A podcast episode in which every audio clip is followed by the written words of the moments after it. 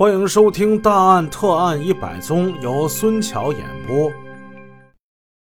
上回故事说到，张家老头子哭的都不行了，大孙子死了，儿媳妇也死了，老头哭的悲悲切切，邻居们看了都不忍直视啊。村民们围在警戒线外边，久久不肯散去。这个平和宁静的小村，几十年来从来没有发生过这样的杀人惨案。现在出这样的事儿，他们围在外面现场，纷纷议论。大家是又惊又怕，也觉得这事儿啊不可思议。警方的现场勘查还在有条不紊地进行着。很快，一个问题就萦绕在警方的脑海之中了。这个家庭的男主人张安贤，他到什么地方去了？他究竟是死了还是活着呢？如果真的有人对这个家庭怀有极大的仇恨，而且还要实施灭门诛杀，他是否安然脱险了呢？但很快，通过对现场知情人的调查，警方发现，被害人家他们有一辆电瓶车，这辆电瓶车没了。而家里扔下的两件衣服引起了警方的注意。衣服据称就是男主人张安贤平时穿的，而且衣服上分明还沾染着血迹呢。嗯，警方的侦查思路忽然一转，会不会就是男主人他作案之后骑着电瓶车他潜逃了呢？案件的侦破并无太多悬念，警方根据案发现场的种种迹象，确定这个家庭的男主人张安贤有重大的作案嫌疑。警方决定立即对张安贤的社会关系进行调查，并对张安贤通缉追捕。这男主人张安贤究竟是一个怎么样的人呢？究竟是什么原因激起了他心中的绵绵恨意，让他挥起屠刀，无情地砍杀自己最亲的人呢？砍死了老婆，砍杀了儿子，他杀人的动机究竟是什么？这才是久久萦绕在侦办此案警方挥之不去的最大疑团。要解破这个疑团，首先那得先找到案犯张安贤呢。但是他究竟去了哪儿了呢？人海茫茫，可是人过留影，雁过留声。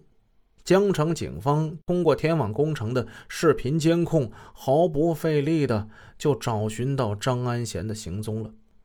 在离中心现场以南三公里左右，有一个监控点儿。警方调取了这里的监控探头，监控摄像清晰的拍到一个骑电动车的男人。经过辨认，这个男的正是疑凶张安贤，而且按照时间推断，正好与案发时间相吻合。电动车的颜色特征也与相关人员提供的颜色是一致的。但是，这个人在经过摄像头的时候，有一个故意遮挡脸部的动作。很显然，他对此处有摄像监控非常清楚。不过，他越是遮挡，暴露出的特点呢，也就越多。就是他这么一挡，通过这个探头，办案人员很清楚的看出他手上还戴着一副白色的手套。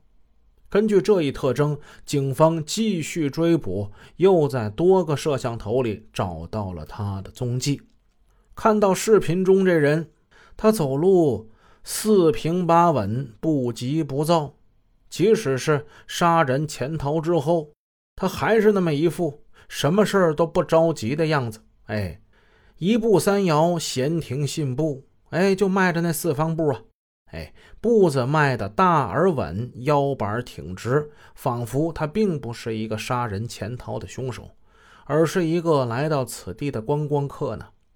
江城警方一丝不敢怠慢。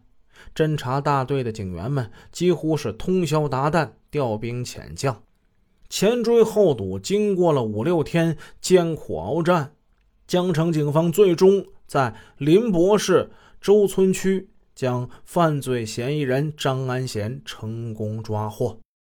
一个有着杀人前科的凶犯，居然悠哉悠哉的在人海之中在那闲溜达呢，无异于这是将一只吃人的老虎置身于闹市之中啊！谁会知道这家伙什么时候又会杀心顿起呢？其实你仔细一看，今年四十九岁的张安贤，他并不是一个凶神恶煞的人。此人单眼皮儿，看他那眼神之中啊。带着一股怯懦，说话还是那种文绉绉的样子，还喜欢咬文嚼字儿，做事一板一眼，丝毫不马虎。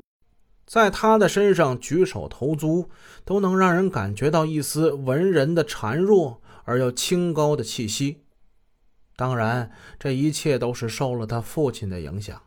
说起张安贤的父亲，整个小村里没有不知道的，他是一个乡村医生。在淳朴的乡村里，这是一个受人尊敬的职业。你想想嘛，人吃五谷杂粮，谁能保证自己不生病呢？无论是自己还是家人，生病都是在所难免的。而张恩贤的父亲，就是我们前文书说那个痛哭失声的老人家，他几乎是用自己的一生在从事着这个职业，用他的真诚、淳朴和精良的医术，广结善缘。使得这个家庭，即使是在最困难的时候，也是过得衣食无忧。他赢得了乡民对他的尊敬。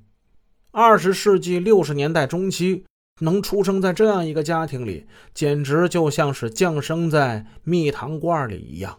这无疑是一种幸福啊！张安贤乃是家中的长子，自然所受到的关爱也就是最多的。